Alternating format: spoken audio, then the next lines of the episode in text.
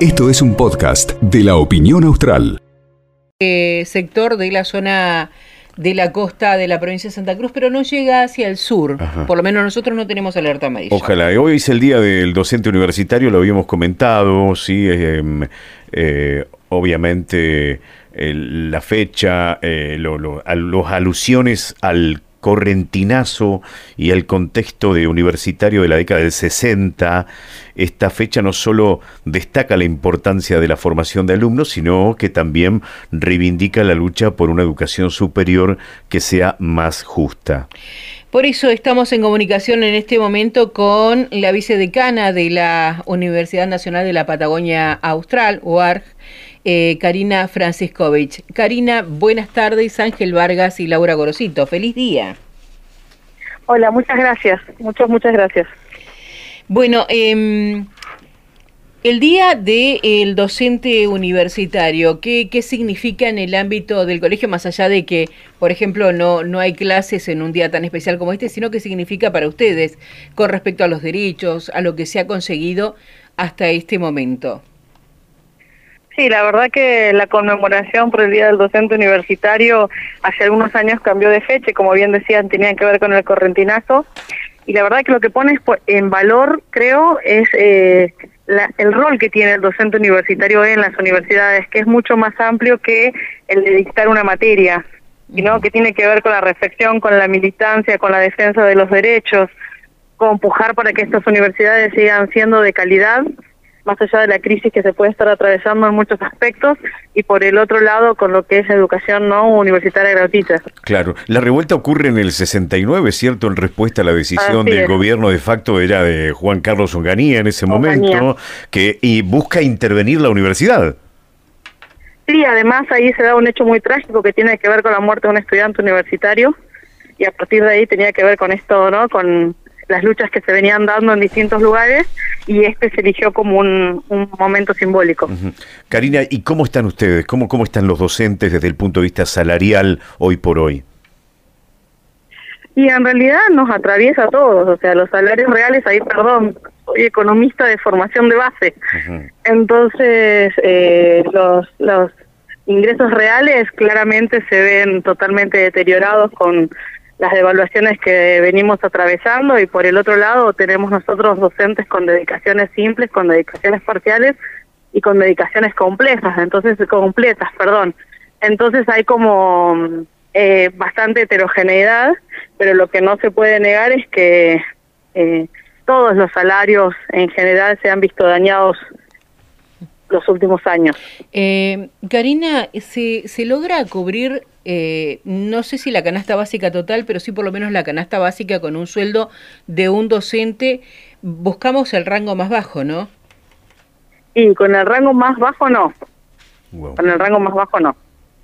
Claro. Y también, y, también pensaba hay que tener en cuenta cuántas horas tiene, no sé cómo, cómo es el tema es en ese sentido. Sí, el rol del docente universitario no es solamente el del aula, sino que también se trabaja en lo que es extensión y en lo que es formación y en lo que es investigación. Entonces las horas se van dividiendo en distintas actividades dependiendo la dedicación del docente.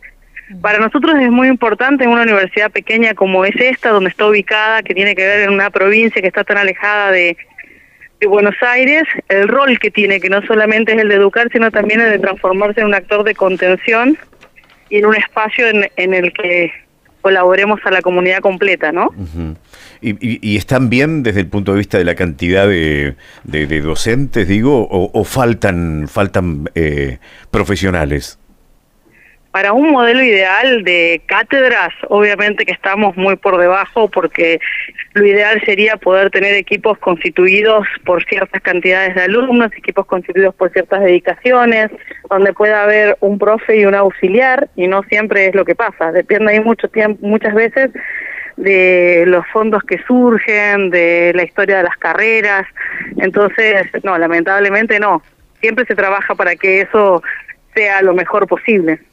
Eh, Karina, hablando de, del rol que cumple en las universidades, aquí, como vos decías, marcando la distancia con lo que es Buenos Aires, y esto lleva a que muchos jóvenes puedan estudiar aquí porque no tienen el respaldo económico como para irse a otra provincia. Pero me da la impresión que con esta situación que se está viviendo a nivel nacional, este, ha hecho que la matrícula quizás baje un poco porque los chicos necesitan ir a trabajar y dejan los estudios. ¿Esto es una percepción que tenemos nosotros desde afuera o ustedes la viven también desde adentro? Sí, nosotros ese análisis, el tema es que tenemos dos años de pandemia, entonces no nos permite hacer un análisis tan detallado al respecto. Sí vemos que hay alumnos con mayores necesidades o con eh, las inscripciones a becas han aumentado. Eso nos da un indicador de que hay eh, de que hay un esfuerzo mayor para poder culminar los estudios o avanzar en ellos o empezarlos, más allá de que de que la universidad en términos de gratuidad no tengan que pagar para poder acceder a ella, ¿no? Pero todo lo que implica, el estar ahí, el transporte, ahora bueno, con lo que se hizo a nivel provincial, si Dios quiere, el tema del boleto también puede ayudar, o sea, son muchas acciones las que se necesitan para que igualemos oportunidades. Nosotros tenemos un jardín, el jardín también ayuda a los papás que son papás jóvenes para poder llevar a sus niños y poder seguir estudiando. Tenemos el comedor universitario. Hay bastantes servicios, pero bueno, siempre se necesita más. La verdad es que no es que llegamos al óptimo. Claro, yo, le iba a preguntar, y, a propósito de esta situación ¿no? que vivimos, este, que afecta evidentemente eh, a todo el mundo, ¿cierto? Esto ha generado, por ejemplo, que haya menos cantidad de, alumnos que intenten em, estudiar, crecer, recibirse, porque la necesidad te obliga a tener que hacer primero, tener que dedicarte a trabajar. Sí, como te decía, nosotros observamos que hay mayor necesidad, no necesariamente que haya disminuido la matrícula. Ajá, ajá. ¿sí? Eh, nosotros estamos ofreciendo 21 carreras muy heterogéneas y además hay algunas carreras que son de amplia, amplia eh, aceptación por parte del alumnado y muchas de nuestras carreras, nuestros alumnos acceden a poder trabajar antes de finalizar las mismas. Entonces ahí se generan dinámicas muy diferentes dependiendo de qué carrera estemos hablando. Y la verdad, con un puntito que dijeron ahí, la verdad es que nosotros aspiramos a que el alumnado elija esta universidad porque se sienta contenido más allá de las universidades grandes que puedan existir. Entonces, eso es lo que, en lo que trabajamos continuamente. Sí, hay una cosa que a mí me quedó de algunas charlas que hemos tenido con docentes a lo largo de los años, que me gustaba mucho y decían y definían a la UMPA como una universidad inclusiva. Si se tenían que adaptar para que alguien asista ahí, logre tener un título, lo hacían y me parece que eso se nota. Sí, hay un sentido de pertenencia. Nosotros, yo creo que no, no puedo hablar por el 100%, pero sí puedo hablar por la mayoría de los docentes. Creo que hay un sentido de pertenencia y un entendimiento de cuál es el rol de la universidad. Entonces me parece que eso hace que, que haya un compromiso mayor de lo que puede suceder en una universidad mucho más grande. Claro. Nosotros conocemos a nuestros alumnos, los alumnos vienen y se acercan con distintas inquietudes o necesidades, tenemos espacios de consulta, o sea, eh, te encuentran en el, en el, en el campus y a partir de ahí podés eh, evacuarles dudas. Perdón, dado que somos una una universidad que ofrece todas sus carreras a nivel presencial, entonces eso hace que haya un intercambio continuo entre docentes y alumnos, ¿no? Qué interesante, porque eso permite, em, obviamente el respeto antes que nada, pero permite tener una relación eh, diferente, mucho más aproximada con el alumno de parte del docente. Sí, yo creo que sí, obviamente que puede haber distintas situaciones, que distintos perfiles, pero en general nos cruzamos continuamente y eso creo que es un plus que es más que positivo. Claro, y de los alumnos que se reciben, eh, ¿encuentran campo laboral en la misma universidad donde estudiaron? ¿Hay casos de este tipo? Sí. Y la verdad que es muy amplio ese espectro. A mí me llamó la atención algunas declaraciones que leí. La verdad es que la absorción que tiene la universidad respecto de nuestros graduados es muy, muy elevada. Sí, eh, porque muchos se introducen como docentes, también como no docentes y también como equipos de gestión. Entonces es, es muy fuerte. Eh, Karina, ya de mi parte la última pregunta.